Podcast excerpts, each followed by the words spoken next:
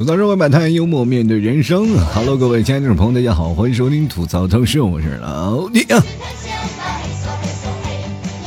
前两天我问了一个朋友，我说你这个男朋友有戏没了？现在你们俩有没有什么特别的事儿？他跟我说，我男朋友没什么特别的事儿，就是太害羞了。我说害羞到哪里？他说到现在他都没有找到我。合着你单身是吧？其实生活当中我们可以去想。时间它能治愈一切啊，它可以治愈你伤心，也可以治愈你的开心，它所有的事情它都能治愈，因为到最后呢，反正我们都要进那棺材板里的，对不对？时间是能治愈，治愈了就是感觉一了百了了，问是。其实我跟各位讲，现在这个社会当中啊，就是很多的男生和女生其实是非常平等的，平等到什么地位呢？就是很多的男生和女生他们都是同样的一个现象，就是找都找不着对象。但这个现象不是个别现象，所有的现象它都有啊。这市面上大家都知道。第一开始我总是以为是男生找不到对象，到后到后来我发现好多女生也是一样的。因为在我眼里我会很诧异，女生因为是过去有句话说的好嘛，就是男追女隔层山，女追男隔层纱啊。但是到后来我会发现，这个纱质量是不是特别好，是吧？就女生也想隔层纱，她透不过去，她能看见人啊，就是感觉是暗恋，我喜欢一个人，但是我就不够你这个纱，我就想突破那层纱，但是纱质量太好了，哎呀妈，这谁卖的纱？一一摸，哎呀，我他妈铁丝做的。其实男女的公平的现象越来越多了，就是不管是在家庭地位上或者在哪里。最近我看到了一则消息啊，就是热搜里出现了一条，就是各个地方的离婚率的问题。就是离婚率现在好多的地方都特别高啊，有的地方甚至达了百分之六十以上。这个社呃这个现象就告诉我们，这个社会开始出现了逐渐的这个。就是不平衡。过去我们明白一件事情，为什么离婚率那么低呢？大家都得过且过。很多的女生呢，在那个时候其实地位不是比男生要高的，对吧？现在不一样了啊。过去的都是说男主外女主内啊，男女人在家里。然后如果说跟丈夫离婚，她就丧失了一些生存条件。那么她开始重新去认识自己的生活。就比如说我的前世今生，各位朋友可能都看过，是不是？然后但是到最后了，你看女主出来了以后，还是要重新的去找工作。可是，在我们现在看看一下啊，就是说，如果出现了这样的问题，女生如果现在离婚了，会面临什么样的现象？反正谁都饿不死，是不是？女生现在也是城南家庭里的一部分的能能力了，而且现在很多的女生比男生赚的还多。这现在是公平吗？不公平。其实对老爷们一点都不公平，因为女生现在说，其实说实话，要是但凡努力，老爷们一个个都都特完蛋。我跟你讲，所以说在这个时候呢，就产生了一些。前里的那个前提的那个提要，我跟大家讲一下。就男生啊，其实有些情况下啊，就是很容易啊被外界所因因素所诱惑，而且男生的那个普遍的智商要逊于女生的，对吧？就比如说男生一个个都是凶手，然后女生你会发现你的老婆一个个都是柯南，你知道吗？所以说这种情况就变成了一种什么事儿？就本来我们在生活当中你会发现，小情侣啊，但凡是有男朋友有女朋友的人，小情侣你们都知道。我当我们有女朋友的男生，你这每天过的是多么痛苦？就每天我们在辩解的是什么？我没有罪。就平时你有点风吹草动，女生都会给你发一些脾气，是吧？这些脾气其实不是对你发，而是在是一种简单的试探。当男生过度解释的时候，所以说才会引发一些事故嘛。然后越解释越模糊。但是好多人说老 T，你能不能不解释？不解释，那你就不在乎他吗？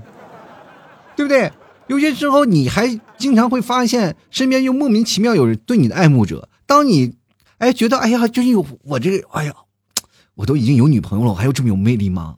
哎呀，这天哪，这这这世间有女人勾引我了，哈哈哈那是你老婆派去的奸细，你知道吗？男女就不平等了。这个社会当中，你会发现女生现在逐渐强势了，男生呢，各位朋友自求多福吧。俗话说得好呢，就是说没有天下没有一个好男人啊。这好男人都是怎么回事呢？都慢慢慢慢就会有钱了，他就会变坏。多少算是有钱的？各位朋友，兜里装二百块钱，我也敢出去干个坏事什么坏事呢？喝豆浆，我吃一碗倒一碗，浪费，它算不算坏事呢？对不对？也算是吧。但是生活当中，朋友们。啊，男人也说实话经不起诱惑啊。男人有些时候呢也是这样，而且还大人大言不惭的说啊，我这个社会当中感情不应该去考验他，感情不应你不考感情不考验，你生活当中每天都是考验，你知道吧？必须要到考验。所以说，各位朋友要想是吧？人不知，除非己莫为。天底之下没有不透风的墙，而且你旁边那个墙，那个跟各位朋友讲，你在这边呢就干点花花事儿是吧？在墙外在那里搞一些这没有的没的，那边都是小锤五十，大锤八十，一锤一锤的往往开始砸那个墙的啊！朋友们明白吗？女生呢经常会拿这些小锤子砸你的膝盖，让你再也起不来。其实我们好多人一直在想，这男女平等这件事情的现象，最能体会的现象是什么呢？我跟大家讲，很简单，就在我们上课的时候就出现了。你看，比如说老师上上课点名，男的女的，只要没来，他都得完，很公平啊，就没有那种说阶级化的啊，女生了我就得啊你漂亮我就让过你，没有没有，在老师眼里一视同仁啊。其实，在生活当中，我们有一些语言上的一些技巧可以去。改变这样的事儿啊，就比如说男生和女生啊，不管是有些什么时候呢，就突发情商这件事儿。最近你有没有发现，情商对于每一个人都特别重要，而且好多人都在学口才表达课，也经常会有听众朋友过来问我，哎，老 T，你有没有什么口才表达的方式能够教我们一下？那我说，我跟大家讲，我也是一步一步一个坑一个坑走出来的。这个事情呢，不是说训练，而是在你生活当中的实践，你知道吗？真的，就比如说有的时候呢，就婆媳关系这件事情，我就没有办法插手。真的，就比如说，呃，你们替嫂经常和我妈产生一些矛盾，我夹在中间，我就非常难受。呃，过去有个电视剧啊，叫 A 面 B 面嘛，就是呃显示这个男生活夹板气。当然了，我们在站在。这个第三方的角度，我们再去看这个电视剧的时候，我们就其实带入那个感觉里，我们说应该去这样做，应该去那样做，就可以把这句话就完美的化解掉了。你也不理解女方，你也不理解你的父母的双方，就会容易产生一些问题。所以说，家庭里不能出现两个女主人。但是各位朋友，最怕的不是说出现两个女主人，而是有一个女主人，她自己认为自己不是女主人，而且但是她做的事儿全是女主人做的事儿，你知道吗？大气不敢出，所以说在家庭里就会容易出现这样婆媳的矛盾啊，生活方式的不同，也就造成了两个人就会产生矛盾。但是你作为一个男方，你应该去怎么说呢？就维护上面，维护下面。这一个生你养你的妈，一个是跟你共度余生的老婆，这两个人你是没有办法，你怎么去说呢？所以说就是很容易生气。然后经常我我我妈和我你们替嫂也是会闹矛盾的啊，就是两个人闹矛盾，然后你们替嫂也经常跟我说，哎呀这。怎么办呀？这个事儿，然后我就说你求助一下他们，你们同学是吧？你跟你们同学聊聊吧。我这个事真不好说。你说我站在我妈角度说话吧，你又不行，是吧？站在你的角度说话，你也不行。然后我那个时候呢，我就意思是让他去找他们同学去聊。我因为我不劝导你们替嫂，因为我发现你劝导你们替嫂只有一个结果，那就是我被我被批斗嘛，对吧？很容易受伤，然后我就跟那谁，我就跟经常会跟我妈去聊天啊。我说，我说我妈就当时有些时候也一生气，她气不过，然后我就跟我妈说：“妈，你就别生气啊，就不要你们俩有任何矛盾就不要生气啊。”其其实是这样的，我跟你这样讲，他不仅仅是说有时候这么跟你说话，你可能你不太理解他的性格。他跟他亲妈就我丈母娘聊天的时候，他丈母我丈母娘快点气死了，你知道吗？就完全不是一个概念，他对你是非常尊重的，好吧？然后就为这事儿呢，我还经常会，他跟就你你们替嫂跟他妈在那个视频聊天的时候啊，经常会把这个画面录下来，然后给我妈看，就告诉他啊，这这个这个儿媳妇挺好的啊。当然，除了婆媳关系，还有这样的好多的。其实说实话，中国的这个语言啊，真是博大精深。就是你，比如说有句话说的“行了吧”啊，就是任何话你只要加上“行了吧”，你快行了吧啊！就你们提早就经常说“行了吧”，一说“行了吧”，我就火冒三丈，就是任何都可以让人的这个火大的程度啊，就可以提升百分之八十八十，你知道吧？平时没事儿啊，这我就闹了“行了吧”，好吧，我这样行了吧？你反正你加了“行了吧”就不行。但是如果你要把它改个意思呢，就比如说啊，前面有啊，前面就是建设银行了吧，对吧？你会发现火气值就会下降了，是吧？这真的是中啊，就中文，你真的是越研究越发现这是博大精深啊！各位各位朋友讲，你不信你试试啊，读四个字啊，喉舌齿唇这四个字，你就感受一下，就感受一下你用哪个部位发出的声音。哇，你是不是感觉哇，这个声音特别厉害？而且中国文字也特别厉害，有些东西都是象形文字啊，你这个任何东西都特别形象。你就看吧，我就发现这中国老厉害了啊！而且跟各位朋友讲，其实说起实话，现在有些语言是可以去进行学习的啊，各位朋友都可以去学习一下啊。就比如说，前两天有个听众朋友过来问我，有什么好的方法去学一些说话的方法，我就教给他了嘛。我说你，呃，我跟这样跟大家讲一下啊，就是你把谢谢改成谢谢你。啊，比如说平时有的时间，别人说啊，干那个给你发个红包什么，或者有人给我打赏，我就不说谢谢，我就会说谢谢你，就显得特别的有对象感。然后或者是你把随便改成听你的啊，就比如说平时女朋友说吃饭呢啊，吃吃什么，你就说听你的啊，女女生就觉得她非常重要了。然后还有你把我不会改成我可以学啊，就是啊，就反正不会了。就比如说老板给你安排工作了。啊，这个事情你会不会？你说我可以努力去学习。啊，老板一想，哎呀，这孩子挺上进，可以多长时间能学会？我大概用一年的时间，你肯定能学会。我明天就要，好不好？啊，当然了，这个事情也得看你啊。还有一种呢，就是说把我听明白了吗？啊，改成我说明白了吗？就比如说你经常我们会有跟朋友就说，哎，我我说的还不够明白吗？啊，我说的还不够明白，到时候你。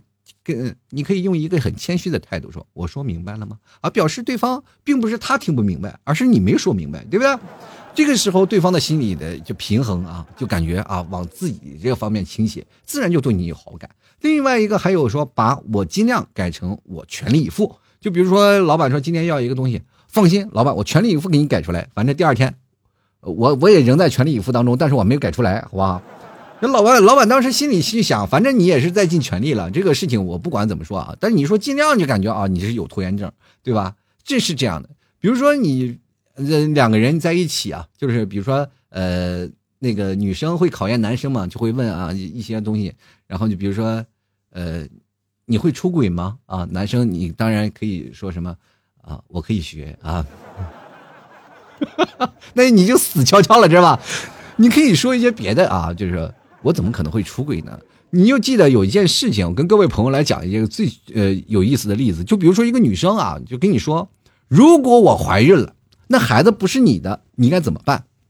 然后男生怎么回答啊？男生说，啊，那就分呀，是吧？这个问题的提点你们就没有弄明白，他发的提点就是提问是如果啊，我要我要怀孕了，如果我怀孕，就说明她还没有怀孕，对吧？然后。那个孩子不是你的怎么办？这个问题的提点不是说这孩子的问题，他在提了。如果我怀孕了，那他就是个疑问句。那疑问句就是在告诉你，如果我怀孕了，就是说如果我怀孕，然后有了别的男人，别的男人是不是等于背叛？所以说他问你的问题是什么呢？如果我怀孕了，那个孩子不是你的怎么办？就代表的意思就是，如果你就你信不信我会背叛你，对不对？这个话是信不信我会背叛你？所以说这时候男人应该回答什么？回答两个字啊，这不可能，孩子肯定是我的啊，是吧？孩子肯定是我的。然后接着呢，他还可以说你不可能背叛我，或者是你有几种方法，就是怎么可能啊？我这人非常自信，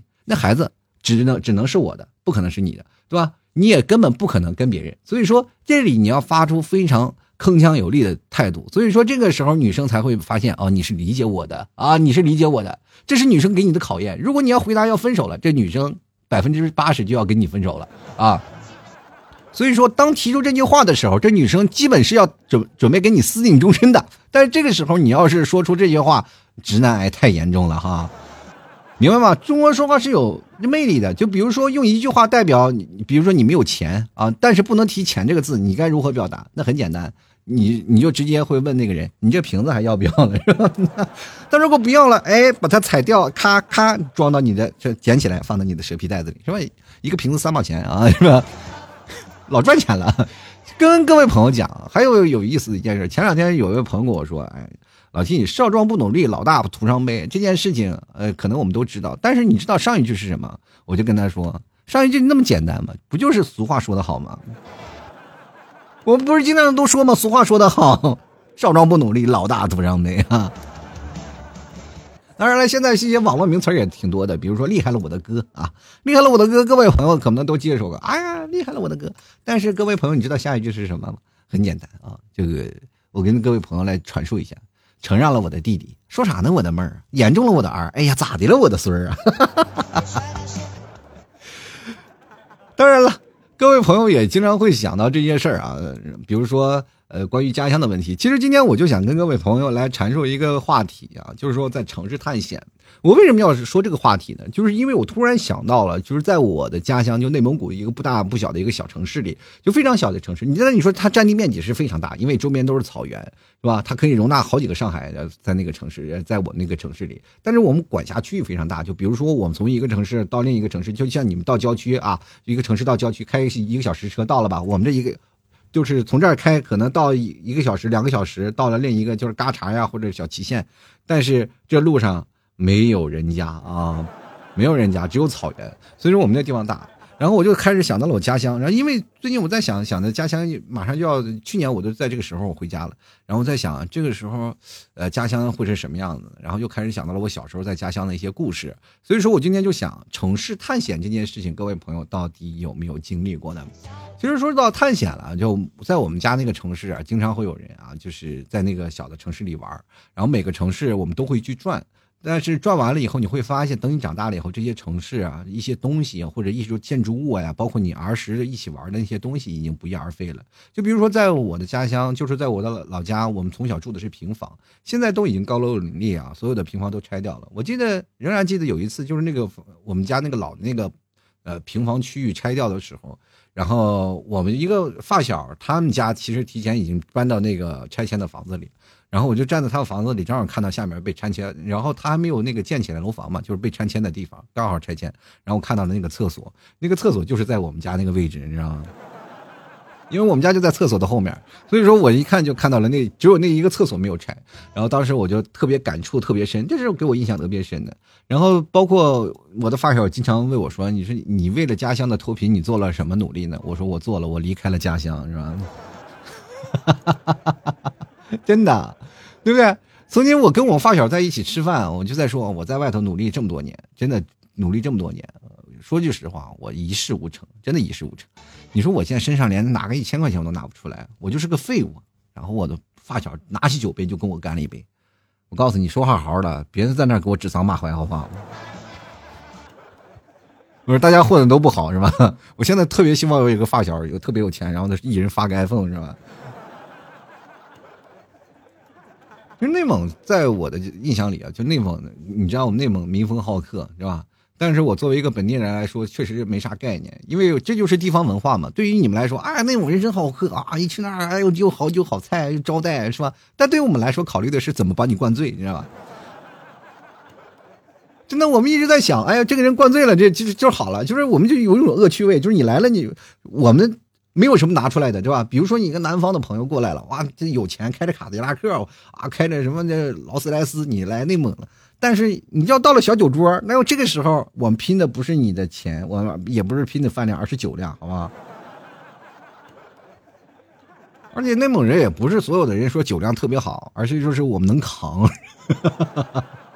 一直扛着，知道就是一直扛到你能把你送走。反正我们这边人多，反正总有一个清醒的把我们能送回家去。但是我们就能扛，然后第二天还很清醒。哎呀，你知道我们经常做的一件事是什么？就比如说有一个人啊，作为主导，来一个朋友，那我就啪把你喝倒，喝倒喝倒了，然后他其实也倒了。然后第二天他醒过来就，哎呀，昨天我们把你送回家的是吧？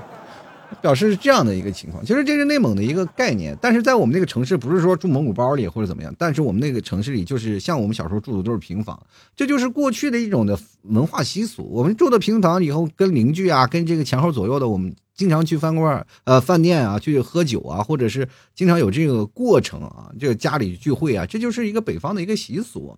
所以说，我们就是养成了这样一个好客的一个情况。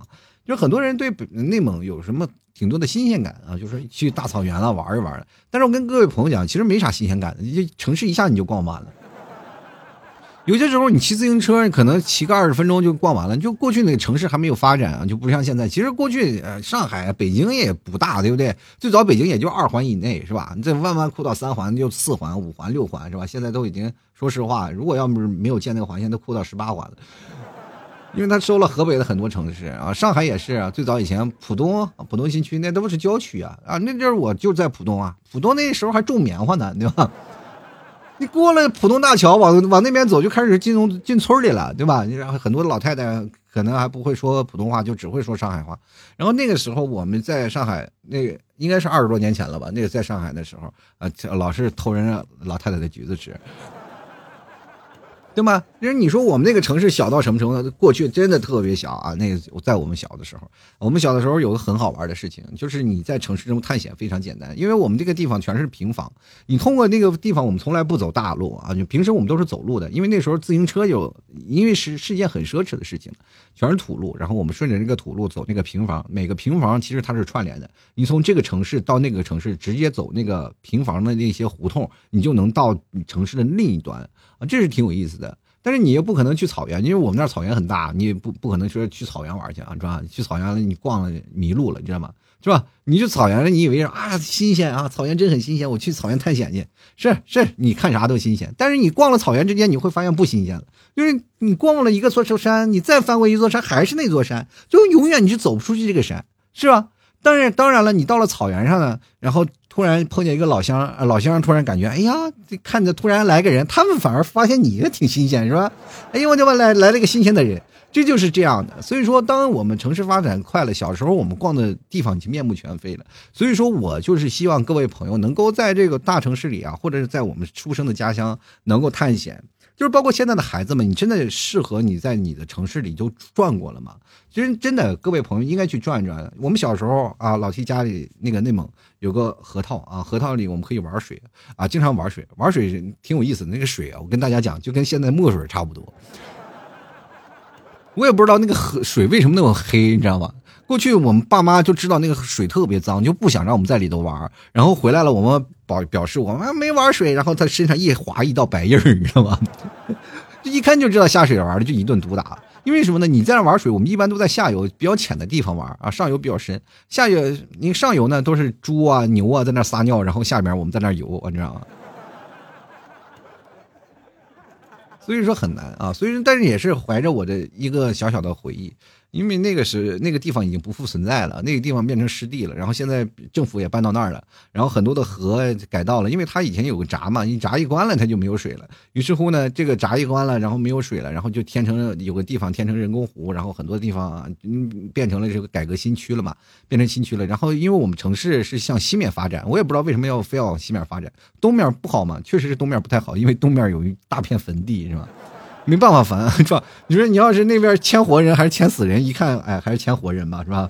活人能拿点钱，签死人太麻烦。所以说我们那边就开始往西方发展啊，西西面发展挺有意思的，要包括火车站、飞机场都在那边啊。所以说就坚持了。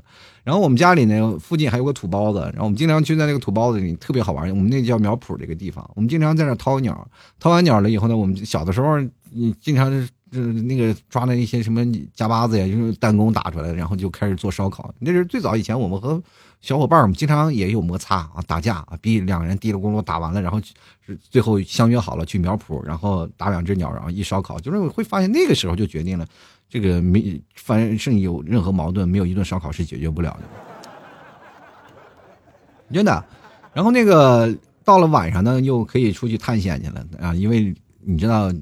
在那个地方啊，就是晚上就是树很多是吧？总有小情侣在那里嗯嗯啊啊，然后我们就在经常去看是吧？就主要是还是希望我们作为一个园林保护者嘛，还是等他们结束了战斗，我们帮打扫卫生这样人。你不要想太龌龊啊！这就是我们曾经的探险的过程啊。小的时候就特别好玩，包括我们长大了以后，你们都有旅游的经历啊。旅游其实到一个城市，我们就是真的是一场探险。只要但凡你到一个陌生城市，其实你就是一场探险。我们经常会看到一些不同的地方。当然，很多的人会去的一个城市，他们都会去景区，而我会产生一种的想法，就是感受地方人文。我就经常会去那些很偏的地方，就比如说去三亚。三亚很多的地方，说实话，在旅游季节很贵的，你酒店呀那些地方，包括海。海鲜市场特别贵，是吧？到了海鲜市场，你买海鲜，其实到这加工啊，就是反正好几千块钱就出去了。但我呢，我们一般都是干什么？就找当地那些小渔港、小海鲜，就是本地的人都不常不经常去的那个小渔港啊，在那渔港里吃，哇哟，贼便宜，是吧？其实这就是，当然也不是说我们为了去体验生活，主要是省钱，你知道吗？因为在这样的时候，我在北上广深啊，这四大城市我都去过。因为大家都知道，现在北上广深了啊，这这一线城市。因为在北上广广深我都待过，都闯过，所以说在北上广深我都是有深深的经历。就是因为那个时候积攒下来的经验，到现在旅游我都能找到最合适、最便宜的玩法。是这样的，因为在北京，我最早在那个时候北京住的 CBD 啊，国贸，国贸呀，哇，那那老厉害了。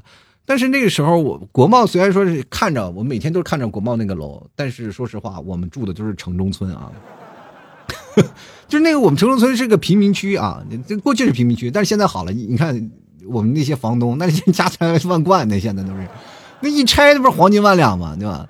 就是以前我就挺喜欢逛北京的一些城中村的，包括有些北京的老老的那个胡同，老北京老北京胡同挺好玩的。你东四十条啊，或者一些嗯那个什么南锣鼓巷，其实那些老胡同。有那些很老北京的故事都在里面。你吃早点呀，你或者是你在那里啊，就排个队上厕所，其实都特有感情，是吧？真的，我那个时候在北京那个城中村里能感受到不一样。比如说，你经常去那里花最便宜的钱，就是一天累了是吧？找一个理发店，然后那里咔咔咔给你一顿按摩，就是花十五块钱洗个头，给你按摩，叭叭叭敲半个多小时，你幸福死了。现在你说多少钱能换来啊？而且在那个地方呢，每天吃早点，各种早点随便吃，什么地方都有啊。所以说那里的人文也特别好，你老头老太太啊聊天啊，还有做被子的。然后往那个我们记得在从后面走，往四惠那儿有一个旧货市场，然后旧货市场里每天各种的旧货都有啊。我记得刚去北京，我们买了个电视，花了三十块钱啊，特别便宜。呃，所以说就这样。然后到了北京，现在还其实还有很多的人啊，他们其实在北京生活，他们每天就坐地铁上班，然后每天就是上班到。租租房那个地方，他也不去经常逛，就是反正就是在地下每天穿行来过嘛。只 说白了就是上班，然后不知道以为是个鬼呢，你知道吧？天天在地下 来回来去跑，就是这样的。然后好多人就说，在北京旅游，其实坐公交车那时候特别便宜啊，坐公交车啊或者坐地铁就行。你坐公交车我还能理解，但是坐地铁确实是两块钱，那时候通票啊，不像现在就涨价。以前只要再花两块钱坐地铁，满北京都能绕，但是你只能在地下，你知道吗？只知道地名，那比如说像各位朋友在上海的时候，我在上海的时候，那就是以前是郊区嘛。那以前那个上海的郊区有挺挺挺，现在也是市区了啊。过去是郊区啊，在浦东那边，然后那河啊，因为市区里都有河啊，在小小河沟里，我们就经常拿块猪肉去钓小龙虾。那时候小龙虾没人吃的，我们那时候吃小龙虾一钓钓一盆啊，真的特别有意思。那其实那也是我，包括我们就经常去那个村里啊，去这什么偷橘子，那也是一种探险。我觉得去广州，我第一次去广州，我才知道什么叫人多，你知道吧？广州那时候有工厂啊，工厂特别多，好多人。然后到了那个，我记得那个时候工那个广州不像现在一样，那时候广州火车站特别乱，你知道吗？乱乱成什么样了？就是火车站好多的时候，就是那时候小偷啊，抢劫的那，然后后来才治理了嘛。后来几几年了？我记得是快到两千年，呃九几年好像是，就把它啊两两千零几年好像是才。治理好的啊，那个时候真的是特别可怕。然后我那个时候还专门穿一个那个小裤衩，裤衩里面还带个拉锁，那防盗裤衩玩着，装上钱啊，就特别害怕。然后在我有一次去白云机场去接人的时候，然后我去嗯白云机场一去接我，我天呐，我说机场，因为在我的印象里，那个时候我没有坐过飞机，就是感觉坐飞机的人都非常高大上。就在我印象里，我因为我。在那个时候我还还很穷，你说坐飞机很贵的，一两千块钱的机票。然后你看，我的天哪，有居然有人拿着蛇皮袋子啊，就是在那坐飞机。我说我的天哪，这么低调吗？现在坐。然后到了深圳呢，其实你看啊，到深圳我待了很长时间。到了深圳第一次，我能感受到什么？就是。呃，因为我我们那边有，也是有山的，有也有山。但是在深圳，我们那时候刚开放的时候啊，就刚开放、开开始建设的时候，深圳那边好多的房子都建筑在山里呢。就是我朋友买了一个房子啊，就是他房子就是怎么回事？他这面是房子，往后面看就是个山。他是他那个房子是层层层往下就走的，就好多，比如说像福田呀，或者像那个布吉那边的，他们都住在山上的啊，就山是消掉的，就像我们可以看到香港，然后经常会去的那哪里呢？去那个滨河大道，然后红树林那去看香港啊，对面就是香港。那时候特别羡慕，那啊，那要顺顺便去趟中英街，说感感觉自己已经踏上了香港领土，啊，就那种感觉。那时候其实还没有那个感触啊。然后，但是最后悔的就是没有去趟大鹏城啊，感受一下那个地方的人文。其实每个地方都能给你带来不同的记忆啊。就是我在深圳留留给我的记忆真蛮多的。然后跟一帮小伙伴啊，天天去走。我记得。我坐过好多好多地方的第一次的地铁，比如深圳第一次的建设的地铁，我就是第一次坐的。就因为什么呢？就是呃，北京的也有好多地铁，也是我是第一次坐的。然后还有上海的地铁，也是我第一次。就是比如说，他刚开了一套线的地铁，上海是比较早了啊。然后北京，北京也是，北京那时候我刚坐只有一号、二号线。然后到了那个深圳，深圳新建那条线的时候，就是刚刚建成，我是坐的第一班。然后杭州也是刚刚建成坐的第一班。当然杭州很晚了啊，就是比那个别的地方城市要晚的很多。所以说坐地铁这件事情，只能证明一件事，就是我没有钱啊。没有钱买车是吧？所以说每个地方探险都有不同的意义啊。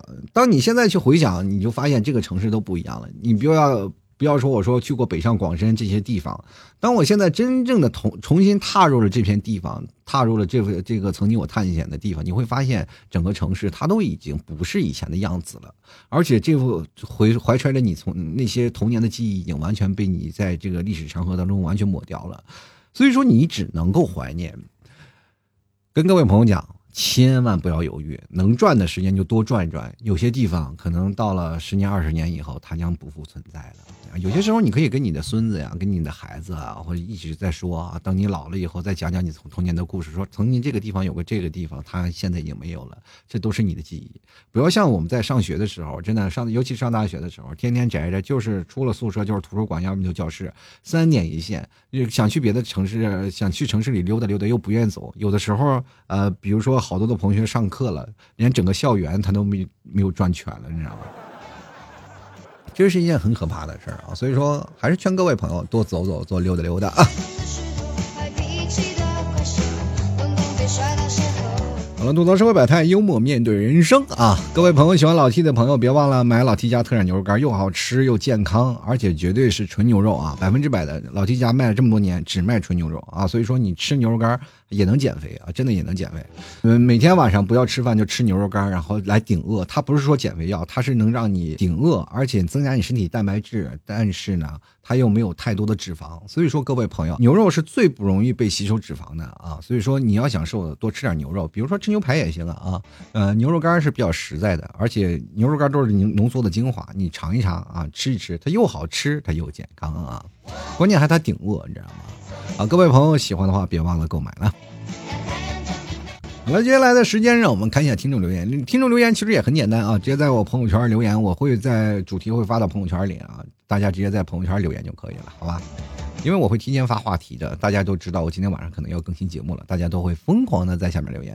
首先第一条呢，我们来看看叫小程的这位朋友，他说：“老 T 啊，你看过？”鬼域啊，鬼，你看过鬼魂吗？或者是看过什么灵异事件吗？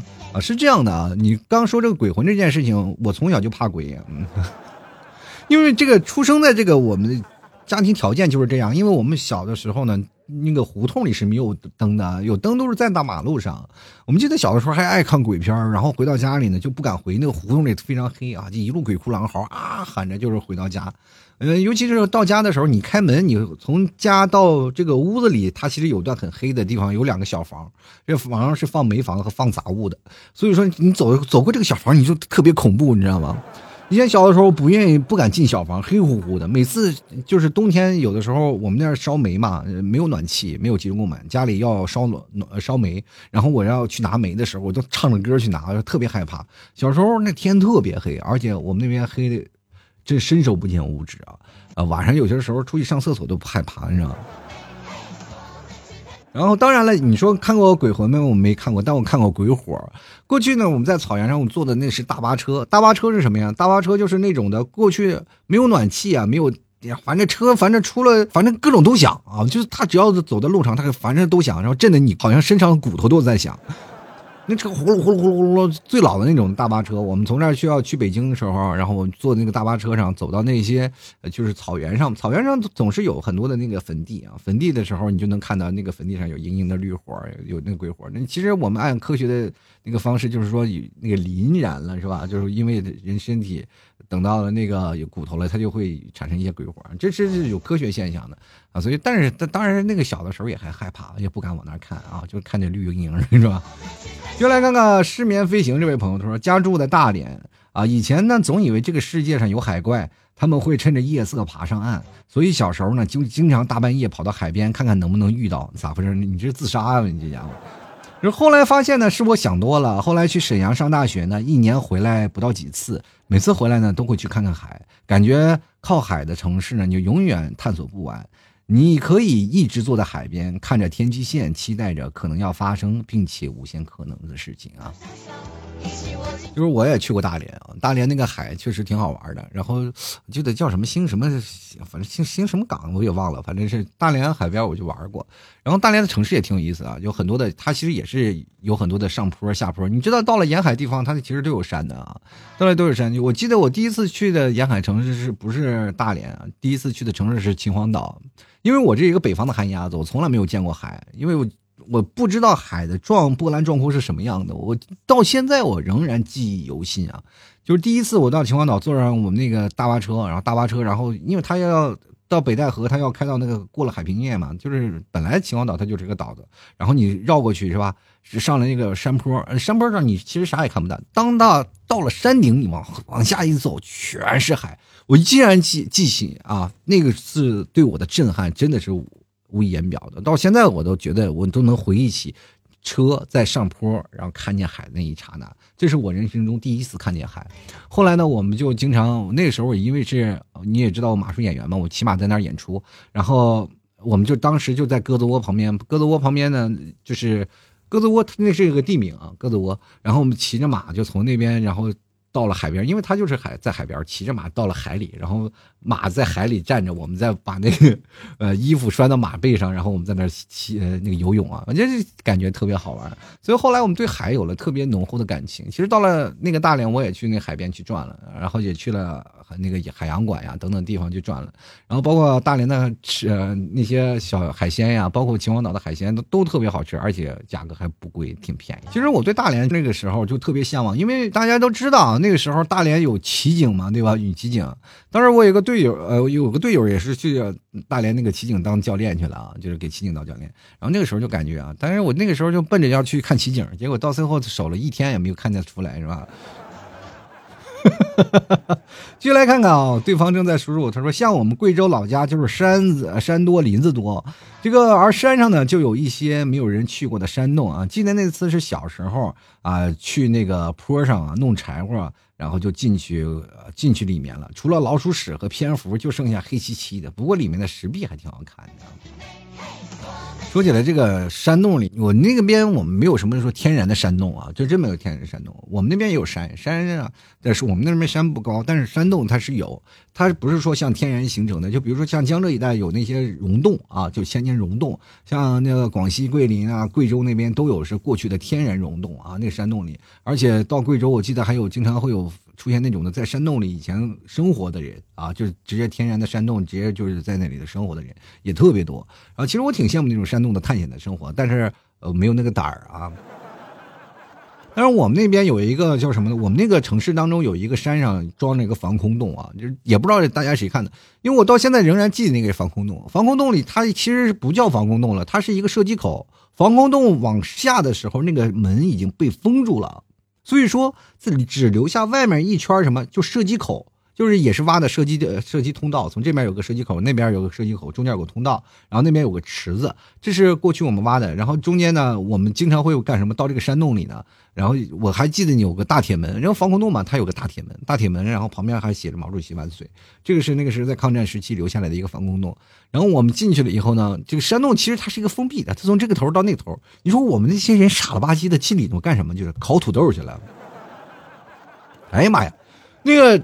这个防空洞冒着烟，那个防空冒冒着烟，我们还拿着火把，你知道吧？拿着火把在里面就照着，不是手电，拿着火把自己在家里缠着，然后撒点汽油，然后在那里头，呃，感受一下那个防空洞的感觉，然后在里面烤土豆啊，把里面人呛的都呼出不来，然后到山顶上吃那种加生的土豆，我真的到现在我们都记忆犹新。什么森警差点都跑过来了，以为着火了，你知道吗？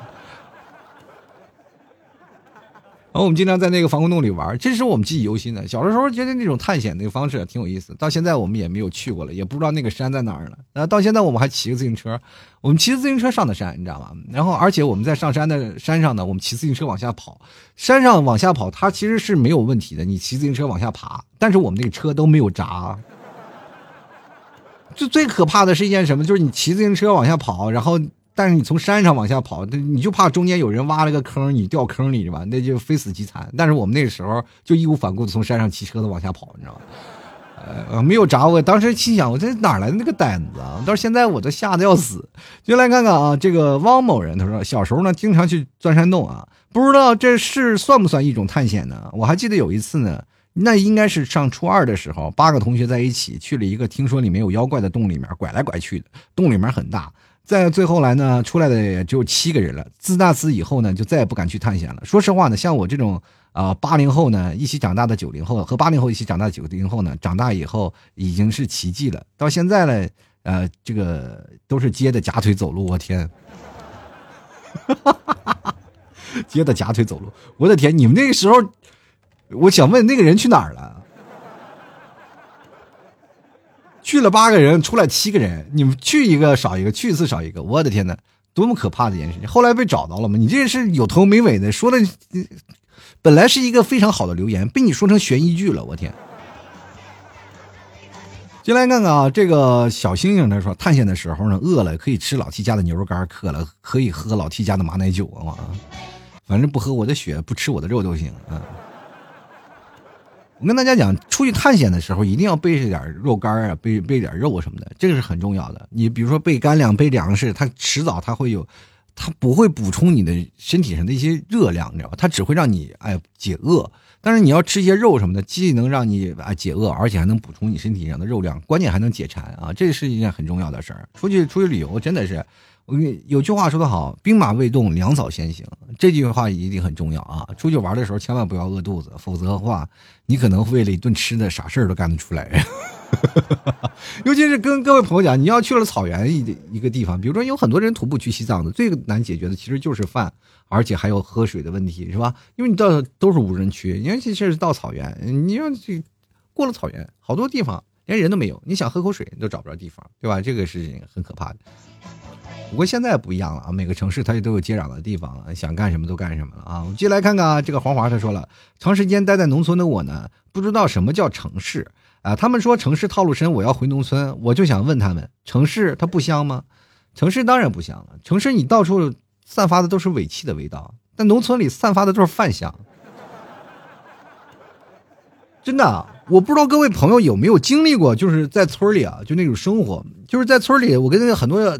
朋友，他们是在城市里没有感受到，比如说到晚上五六点了啊，这个时候呢，你到下班了你只能看到堵车呀，闻到尾气呀，或者各种的不同的味道。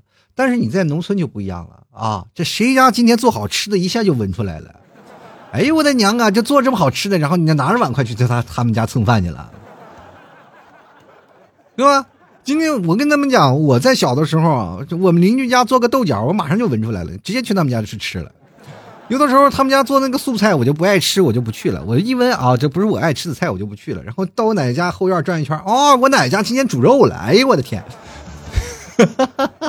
我跟你讲，这这个满满满的家乡的味道。有有段时间呢，我这玩那个游戏啊，因为电脑那个就风扇啊，散热风扇它有点卡色了啊，滋滋响。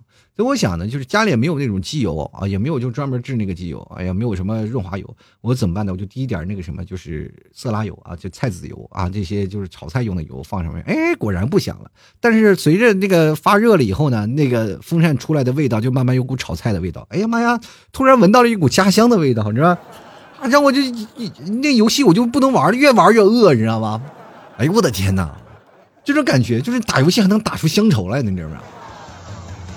先来看看，热爱可抵岁月漫长。他说第一次去探险啊，探险过广州，用滴滴打车呢，我打了一直走，这个打了一直走呢，来去来走打去什么？等会儿啊，我们逗号。他说用车打了。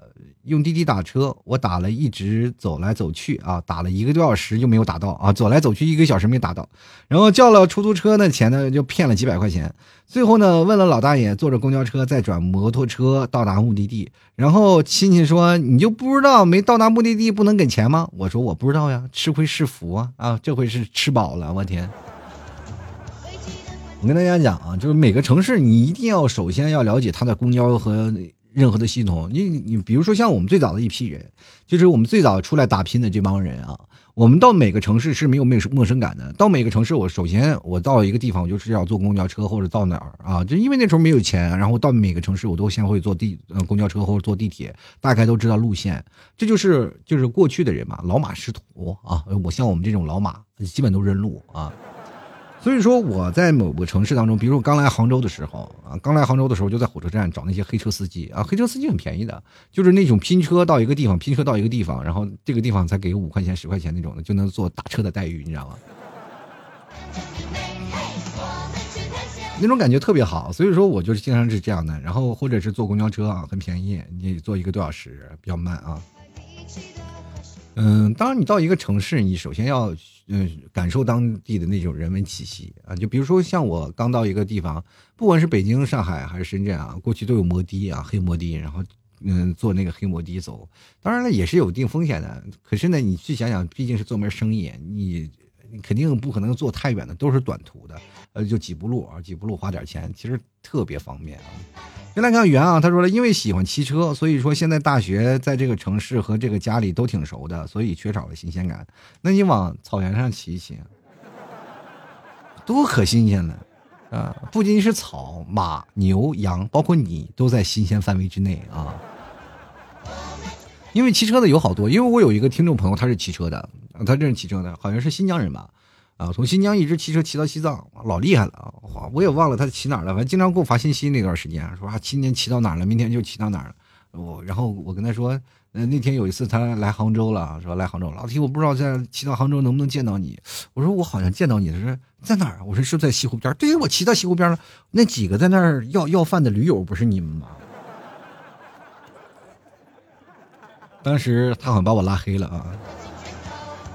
就来看长江战神啊！他说：“说真的啊，我在我老家呢生活了十几年，我就在我平时喜欢去的地方去溜达一下，特别是网吧呀，情有独钟。我老家是一个地方的县区县啊，我就生活在内圈，外圈我都没有去过。嗯，不过呢，啊，不过什么呢？然后不过呢，呃，我还是傻乎乎的生活了十几年，不服顺着啊，不服就顺着网线来打我呀！啊，谁去顺着网线去打你呢？现在我们都用 WiFi 了。”我们都直接飞过去了，多出去走走吧。其实小县城才好玩，因为有些时候你会发现，现在人们都不愿在城市生活了，选择出去玩，出出去探险去了。其实我最近有一种概念啊，我就是想出去探个险啊，在周边城市去玩玩。因为我最近特别，特别想感受大自然了，不知道为什么开始返璞归真了，城市过腻了。想去在外面了，所以说我就选择想露营了。然后我现在也是仔细一想，哎，是不是可以搞个露营的活动啊？大家在一起啊，就背个帐篷啊，出去玩啊。这个活动我一直其实早就在想，一直在想。如果各位朋友有时间啊，或者是怎么样，或者是等明年吧，或者是稍微我这边。闹成熟一点，以后我们找点露营地啊，全国各地我们一起来露营，好吧？然后咱们组建一个露营圈，然后一起出去玩一玩，感受一下大自然，一起去探个险啊！原来看看风的声音啊，他说探险算了吧，我怕我会迷路啊。就是这个东西，探险其实就是一种迷路的过程。当你迷路迷多了，你会发现到处都是路，知道吗？就是为什么你看有有些人出去玩，他们就是向导，因为他们也是走过错路，但他们知道应该从哪条错路往上走，这是一件很重要的事儿啊。先来看看憨憨，他说了，郑州二十年前的啊海滩街，马上就该拆的地方。现在居然成了网红打卡地了，就是好多地方都成网红打卡地。你们有没有奇怪？就是以前就是破破烂烂的，好像是以前就是谁也看不见，就成了网红打卡地了。主要这个地方它有一些别人就是只有当地人就觉得不屑一顾，但是外面人觉得非常新鲜的这个事儿，知道吧？真的。先看看微笑啊，他说最近一个月来杭州做事儿啊，一个啊，一到一个新的地方呢，就会到处去逛逛啊，到处去溜达溜达。所以呢，我就去了西湖啊，到了岳王庙仰瞻这个瞻仰岳爷爷，看到了秦桧跪像，上面居然写着“不要吐痰”，要求工作人员的这个求工作人员的心理面积啊。对，但是你没有发现秦桧像那个有好多的地方，他的铜有没有摸的那个什么了吗？都都掉色了，是吧？真的啊！然后去岳王庙，岳王庙我就一直没有进去过，我一只是在门口老是看秦桧，我也不知道这岳王庙拜的是谁，我的天！每天好多人，真的就包括本地的杭州人，好多人都没有去岳王庙里的，去岳庙里面去转转，就基本就是路过岳庙，因为你从那个地方，从那个北山街过去以后，你肯定是要路过岳呃岳庙嘛，然后过去再往前走是梅家坞，然后你从那边过去就是看到岳庙就能，因为你路过就每天就能看到秦桧和他的夫人，他是跪着两个人，秦桧和他老婆嘛，秦桧和他老婆两个人在那跪着，然后你每天就能看到那个秦那个铜像，然后每天被人蹂躏，是吧？真的，接下来看看这个滋滋，呃，这个睡觉的符号的朋友，他说：“我只想找个女朋友，不想探险。”我跟你讲，你不探险怎么找到女朋友？真的，你只有探险明白了一些事儿，你才能找到女朋友。女朋友，女人，女人大多都是路痴，而且女生每次要问你什么时间的时候，啊，咱我们去哪儿呀？哎，我不知道呀，这是哪儿啊？然后你比女朋友还路痴的话，你这个人就真的没有点什么优势了。明白吗？一定要有很多的情况，你要明白。当一个男生就非常的明白，去这儿去那儿去那儿，就特别显示男子气概，你知道吗？你没有自己的那些魄力，也没有自己的探险经历，你很难拿捏啊。我们继续来看看《泡沫之夏》啊。他说以前在广州的时候呢，呃，一一有时间呢，就和几个老乡呢去山上看看，想起小时候山上有好玩的事儿。谁想呢？啊，谁知道啊？去了当地的这个山上以后呢？就见到了从没有见到的事儿，想想都怕。你见到什么没见到的事儿呢？你吓死我了！你都。他说，除了自己家乡以外的地方呢，建议还是不要轻易去本地人偏僻的地方。哎呀，想不清楚也搞不明白啊，说不定还要落下心理阴影。我的天哪，你到底去那见着什么了？见鬼了吗？都。哎呦我的天哪，你说这说的有点吓人，好不好？先来看徒手惊岁月，他说我去的城市探险的啊。以前我和我的小伙伴啊，呃，这个骑电动车啊去梁山，就为了省门票钱呢，跑去了后山，抓着这个蔓藤啊爬了上去，就一个藤啊，他们就上去了。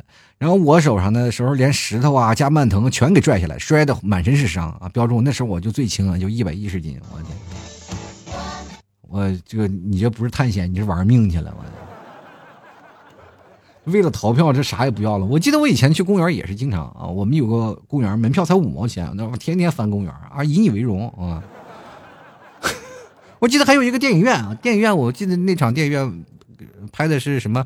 呃，过去的名字叫《赤子威龙》，后来改改名字叫说《给爸爸的信》啊，大家都看过吧？谢苗跟李连杰演的那个呢，就是在我们那个小城市里算是放上一个大片了吧？这个大片是五块钱一一张票。那个时候我们掏不起，但是我们从后门能进去啊，以至于那我们天天去那个电影院去看那场电影。那场电影我足足看了二十多遍，每天去看啊，这个乐此不疲啊。那什么演的什么情节我们都记得清清楚楚，主要是免费的嘛，我那时候主要。先来看 W E I 啊，他说了，我就是在闲暇之余呢，专门去找那些小巷啊、老小区呀那种小馆子之类，特好吃，真的。说起来，我跟各位朋友讲。真的可以去转转那些城中村啊，那些老地方，包括现在在老杭州啊，杭州也有很多的城中村，我也经常去逛啊。就是最早以前我逛几个城中村去转一转，因为现在很多的城中村，各位朋友再不逛就真没了，因为很多城中村都要拆迁改造了。到目前我知道的一些城中村，它都已经改造很多了啊，就包括我们以前在那个老杭州玩的那些，就老老的那个村子里啊，就好多地方都已经拆掉了。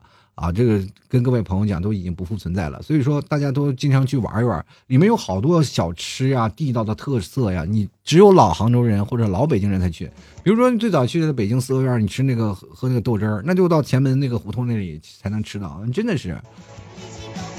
先来看看啊，这个品牌广告，他说了，这个我探险过比较偏僻的小巷子了，站了几个小姐姐啊，然后我不好意思问他们干嘛，老听你说他们是干嘛的，问路的。小姐姐过来旅游啊，站着说：“哎，你好，大哥，前面路怎么走啊？” 当然，过去的这个小姐姐站多，现在没没小姐姐站在那儿了啊。大家都入手啊，大家都入手。再说城中村也都基本被拆迁了啊，也没什么小姐姐站在那儿了啊。现在站的都是小哥哥。不管怎么说呢，我跟各位朋友讲，就是每个城市它都有它自己城市的文化的中心，每个城市文化的特点。你走到那个地方，你才能感受到这个城市的人文中心。你不要去那些高楼大厦的地方，没有意思啊，真的没有意思。你比如说到那个高楼大厦，哪个都有。就比如说去一个商场，去万象城。几乎所有的大型城市都有吧，对吧？就包括嗯，包括杭州周边的银泰比较多啊，银泰的这个好多商场，银泰的啊，各个品牌的商场非常多，全国各地哪儿都有。你到哪个商场买的东西都是差不多啊，都是各种千奇百怪，都是一样的。你包括到哪儿，你只有到那种老的城市去吃当地的生活，过当地的那些悠闲的慢生活，你才能感受到。啊，过去你到了那些老城区，你看看那些老房子啊，那些老建筑，然后在那个城市当中感受一些人文气息，其实这才是生活。你感受到了当地的生活，你才明白啊，这样的生活特别有意思。我还仍然记得在呃，我刚去上海的时候，小桥流水人家，真的是这种感觉啊。因为这个在这个每个家的后门啊，后门它有修一个台阶，后门的台阶走下来啊，它就是河道。河道里有船，船里住着人啊，船老大和夫人就住在船上，每天白天打鱼，我也不知道为什么，就一直住在船上，就在那个小河道里。然后隐隐约约你在路边走的时候，有一个老太太从那个后门出来，拿着一盆衣服，拿了个大扁木头袋，叭叭叭叭洗衣服。这真的是过去在电视的情节看到，现在才能看到，因为现在这个社会当中没有这样的城市，有还是有。而且我记得在苏州有个地方，石路 冠前街是吧？呃，冠前街其实现在也不是这样了，就到石路了，或者是上塘街，就有一些老房子，非常多的老房子。老房子里面，就是我记得我一个，就是因为我哥的同学，他在那里做房产中介，他说好多人就我们要买这种老房子，然后就通过老房子去改造，然后去过这样的河边的流水人家的生活。